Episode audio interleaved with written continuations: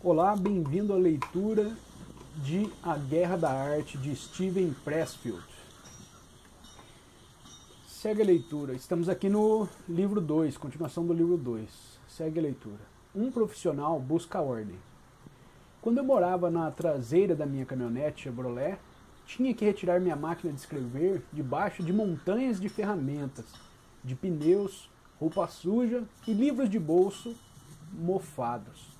Minha caminhonete era um ninho, uma colmeia, uma espelunca sobre rodas, na qual toda noite, para dormir, era preciso escavar uma toca onde eu pudesse tirar uma soneca. O profissional não pode viver assim. Ele realiza uma missão. Não tolera a desordem. Ele elimina o caos de seu mundo a fim de bani-lo da sua mente.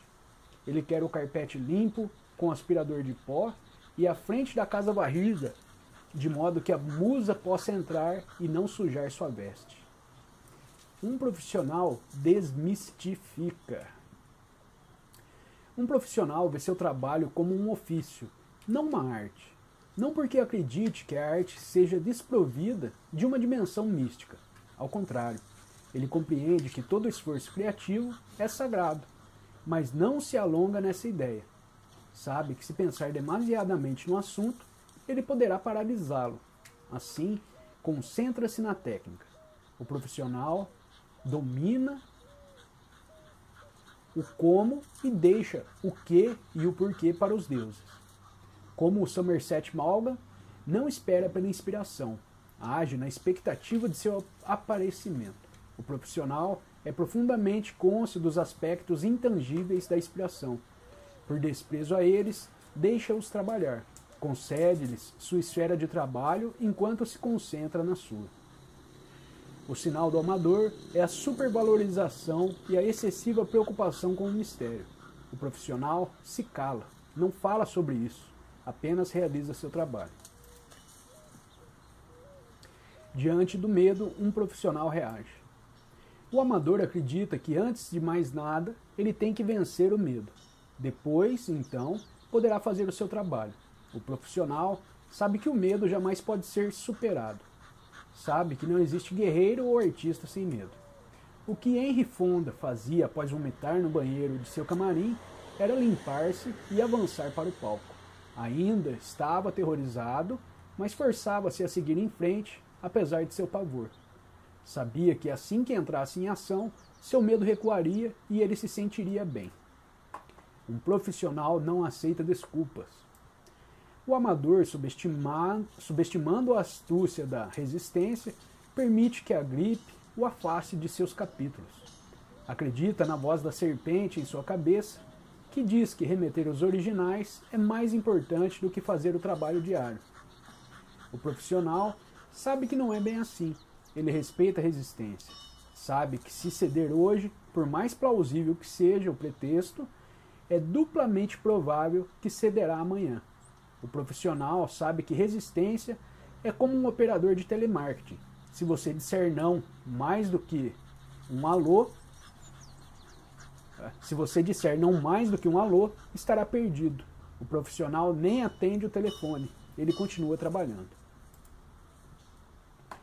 Um profissional enfrenta as condições com que se depara. Meu amigo e eu jogávamos o primeiro buraco em Prestwick, na Escócia. O vento uivava vindo da esquerda. Comecei com uma jogada de 30 jardas, com um taco de ferro número 8. Para o lado do vento, mais uma rajada alcançou-a. Observei perplexo quando a bola voou com toda a força para a direita. Bateu no grain, saiu de lado e saltou para fora do campo. Droga! Virei-me para o Cad. Viu como o vento fez aquela bola dar uma guinada? Ele me lançou aquele olhar que somente os Ceds escoceses sabem lançar. Bem, você tem que levar o vento em conta, não é? O profissional conduz seus negócios no mundo real. Adversidade, injustiça, golpes de azar e jogadas infelizes. Até boas oportunidades e golpes de sorte.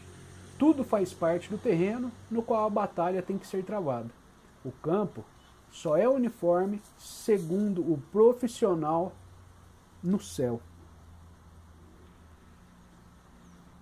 Um profissional é preparado. Não estou falando do ofício, é desnecessário dizer.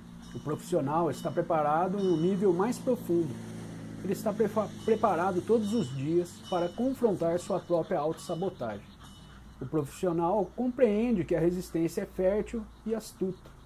Ele vai ela vai bombardeá-lo de maneiras nunca vistas. O profissional prepara-se mentalmente para absorver os golpes e revidá-los. Seu objetivo é aproveitar o que o dia lhe trouxer. Ele está preparado para ser prudente e preparado para ser impulsivo, levar uma surra quando for necessário e atacar quando puder. Ele compreende que o campo se modifica todos os dias. Sua meta não é a vitória. O sucesso virá por si próprio quando chegar o momento. Mas administrar seu íntimo, suas estranhas, com tanta firmeza e determinação quanto possível. Um profissional não se exibe. O trabalho de um profissional tem estilo, é distintamente seu, mas ele não deixa que sua assinatura seja motivo de ostentação. Seu estilo serve ao material. Ele não o impõe como um meio de atrair atenção para si mesmo. Isso não significa que o profissional não faça uma jogada de mestre de vez em quando, só para que saibam que ele não está morto. Um profissional dedica-se a dominar a técnica.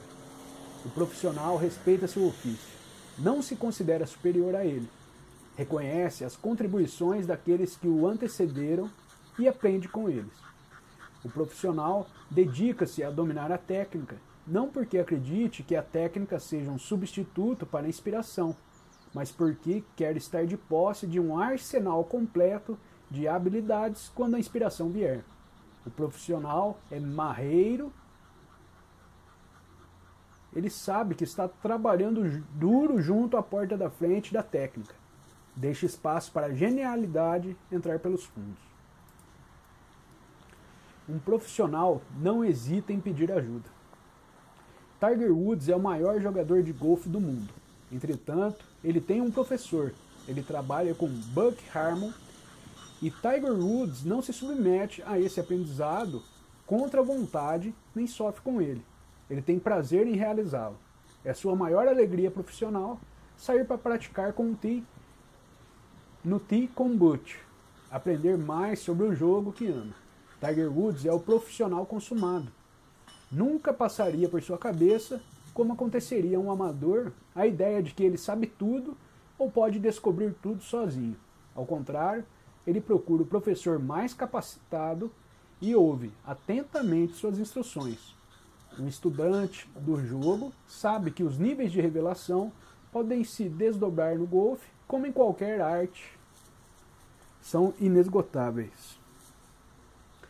Um profissional se distancia de seu instrumento. O profissional mantém-se a um passo de distância de seu instrumento, ou seja, de sua pessoa seu corpo, sua voz, seu talento. O ser físico, mental, emocional e psicológico que usa em seu trabalho.